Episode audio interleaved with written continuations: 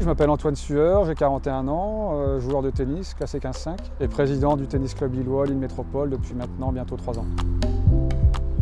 Bonjour à toutes, bonjour à tous, ravi de vous retrouver depuis le TC Lillois où se déroule cette semaine le Play-in Challenger. Je suis en compagnie d'Antoine Sueur, président du club.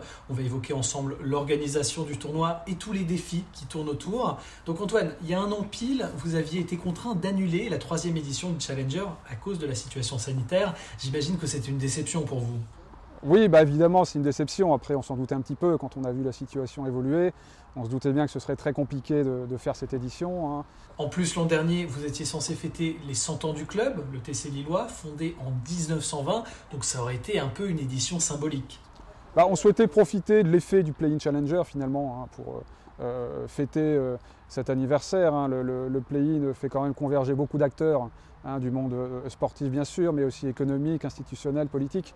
Donc c'était l'occasion de réunir un petit peu toute cette grande famille, tous les, gens qui ont construit l'histoire du club à cette occasion. Voilà. Donc on avait prévu une grande soirée à cette occasion.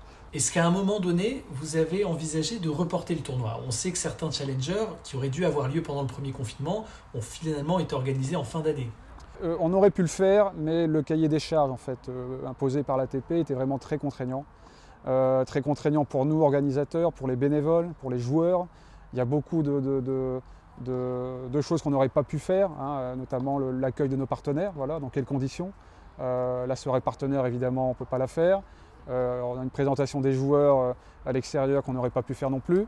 Le Kids Day, donc avec le clinique joueurs-enfants, on n'aurait pas pu le faire non plus. On aurait eu une édition un petit peu dégradée et on ne voulait pas que le public retienne cette image-là. Alors vous parlez de contraintes, justement. C'était quoi ces, contraintes que l'ATP vous imposait pour organiser le tournoi?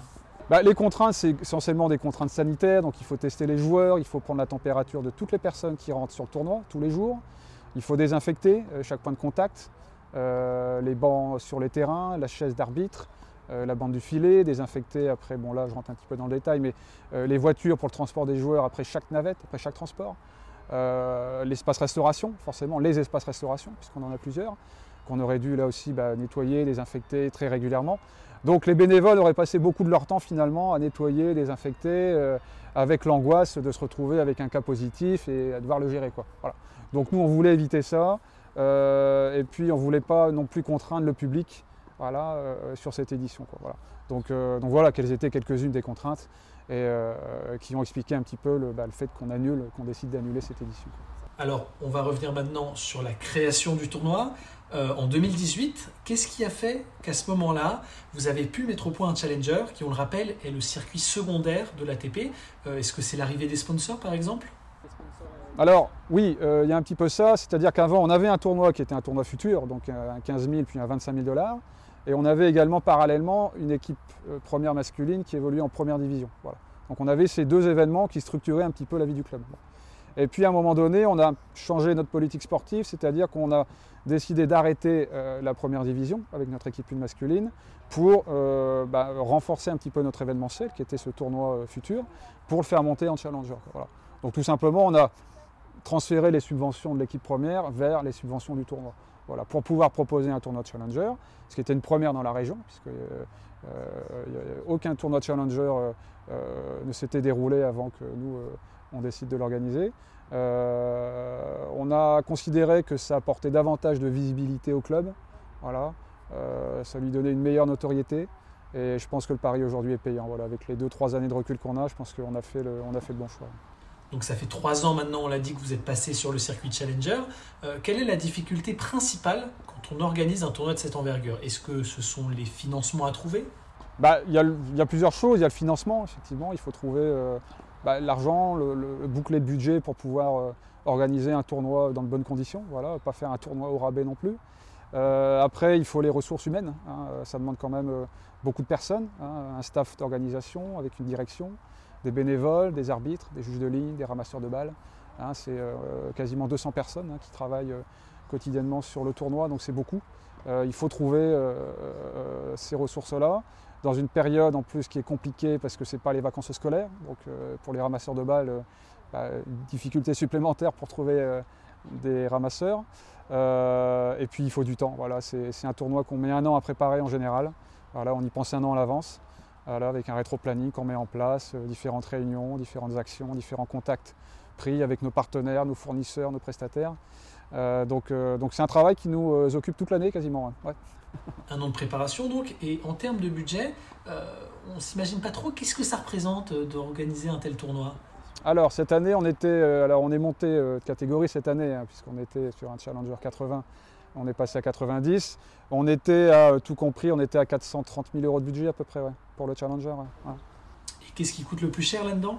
Ce qui coûte le plus cher, euh, c'est toute la partie, on va dire, réceptive. Euh, D'une part, la partie restauration, l'hôtel, donc l'hébergement des joueurs. Bon, le prize money, évidemment. Euh, essentiellement, ce sont ces postes-là qui coûtent. D'ailleurs, vous avez réussi à conserver cette année le même prize money que, que par le passé. Il s'élève à combien ce prize money? Bah, là, on était sur un prize money de euh, quasiment 70 000 euros, bon, euh, 81 000 dollars. Euh, donc c'est une somme. Mais après, il y a toute l'installation, voilà, le- le- ce qu'on appelle le montage, c'est-à-dire qu'on doit euh, configu- configurer le club euh, pour accueillir un tournoi de ce standing en fait. hein. Donc ça demande beaucoup d'aménagement euh, avec du matériel qu'on n'a pas. Donc on passe par un prestataire euh, euh, pour l'amener et pour l'installer. Donc déjà ça, ça coûte. Voilà. Puis après, comme je vous dis, il y a toute la partie restauration. hein. Sur la semaine, on fait quand même 1500 repas, donc c'est beaucoup. Euh, L'hôtellerie, hein, sur la semaine, on a 350 nuits. Voilà, donc euh, là aussi, c'est un coût. Euh, donc les postes essentiels de dépenses sont ceux-là en fait. hein. Et pour réunir ce, budget assez, pharaonique, euh, vous bénéficiez d'un soutien des collectivités locales, euh, j'imagine? Ah oui, bien sûr, bien sûr. Non, non, les, les- les collectivités sont nos premiers partenaires. Euh, la métropole européenne de Lille, bien sûr, qui est notre premier partenaire financier. La ville de Lille, évidemment, hein, qui nous aide non seulement financièrement, mais qui nous fournit un appui technique, logistique, humain euh, très appréciable et sans lequel on ne pourrait pas faire ce tournoi. Et puis le département du Nord et la région de France également euh, contribuent fortement au budget du tournoi, bien sûr. Ouais. La fédération aussi, bien sûr, la Fédération française de tennis, la Ligue des Hauts-de-France de tennis. Euh, voilà pour nos partenaires institutionnels. Et après, on a quelques partenaires privés, voilà, euh, qu'on souhaite toujours plus nombreux. Donc, euh, on lance un appel aux éventuelles entreprises, mécènes, sponsors qui souhaiteraient nous rejoindre dans cette belle aventure. Mais c'est une partie plus modeste, on va dire, du budget aujourd'hui. Donc chaque année, vous arrivez à réunir un plateau assez alléchant. Hugo Humbert, Corentin Moutet, Bernard Tomic, Aslan Karasev, le récent demi-finaliste de l'Open d'Australie, sont tous passés par Lille. Et en ce moment, les têtes d'affiche sont Grégoire Barrère, qui a gagné les deux premières éditions, Antoine Wang, Benjamin Bonzi, Arthur Cazot, Arthur Hinderknecht. Euh, Est-ce que vous mettez en place des moyens particuliers pour attirer des joueurs de cette qualité-là? Jusqu'à présent, on n'a pas eu à euh, mettre une, voilà, à donner une carotte entre- pour attirer des joueurs parce qu'on a une date qui est quand même intéressante. On est première semaine de Miami qui est un Masters 1000, euh, qui est un, concurrent. Bon après, on n'est pas dans la même catégorie non plus quoique, mais euh, surtout on n'a pas d'autres challengers en Europe euh, de notre niveau cette semaine-là. donc ça c'est vraiment intéressant pour nous. Le deuxième point intéressant, c'est qu'on est ici à Lille, voilà, qui est une ville assez centrale, facilement accessible par les airs, par le rail, par la route. Euh, c'est une belle ville, accueillante, donc euh, les joueurs euh, y, sont sensibles. Et puis on est à quelques semaines de Roland Garros aussi, donc c'est pas négligeable. hein, C'est-à-dire que des joueurs qui n'ont pas encore obtenu leur place dans le tableau final de Roland Garros, eh viennent chez nous chercher les points qui leur manquent. Voilà, ce qui leur est plus profitable que de tenter entre guillemets d'aller sur un Masters 1000 plus aléatoire, plus relevé et donc plus indécis. Donc, vous l'avez dit, la date est intéressante. Bon, peut-être un peu moins cette année parce qu'il y a deux challengers euh, qui se déroulent en Europe la même Ouais, semaine. vrai. Euh, parce que le calendrier challenger, il est très très très chargé. Ouais. Comment elle se décide justement cette place dans le calendrier que vous avez? Alors, au départ, quand on est euh, allé sur tour, enfin quand on a proposé l'organisation de ce tournoi, on a proposé différentes dates. hein. Au final, c'est l'ATP qui, euh, qui vous donne une date. quoi. Voilà. Elle vous donne une date. on a, je dis pas qu'on n'a pas le choix, mais bon, elle nous a donné cette date de troisième semaine, oui, dernière semaine de mars même, qui nous nous convient très bien, qu'on souhaite garder. Donc, euh, on est, on est très satisfait nous aujourd'hui de cette date. D'ailleurs, une fois la date acquise, une fois le premier challenger organisé, j'imagine que pour les éditions suivantes, c'est plus facile de s'adapter et même de, de s'améliorer, même au fur et à mesure des éditions. Bah, c'est plus facile, on a suivi un petit peu les plâtres la première année, donc on a vu euh, ce qui allait bien, ce qui allait moins bien, ce qu'on pouvait améliorer, euh, renforcer. Donc on apprend, hein, chaque année on apprend finalement, on essaie d'améliorer, non seulement d'améliorer, mais de proposer aussi autre chose. Voilà, on, ne souhaite pas chaque année refaire la même chose.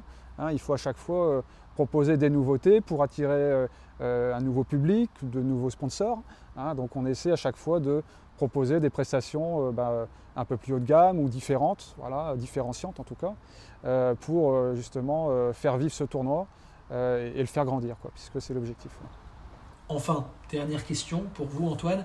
vous avez un tournoi masculin aujourd'hui qui est bien implanté. Est-ce que vous envisagez d'organiser un tournoi féminin à l'avenir? Non, il y en a un déjà à Denain qui existe, hein, qui est un alors 25 000 dollars aujourd'hui, mais qui était plus relevé avant. Donc, donc on ne souhaite pas clairement aujourd'hui concurrencer Denain. L'organisation de ce tournoi, le Plane Challenger, nous prend déjà beaucoup de temps.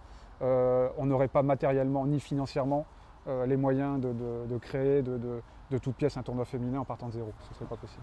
Merci beaucoup Antoine Sueur pour euh, cet échange. Une interview qu'on a enregistrée, on vous le rappelle, en septembre dernier. On vous souhaite un bon tournoi.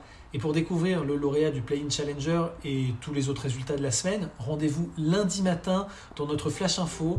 D'ici là, portez-vous bien et vive la balle jaune.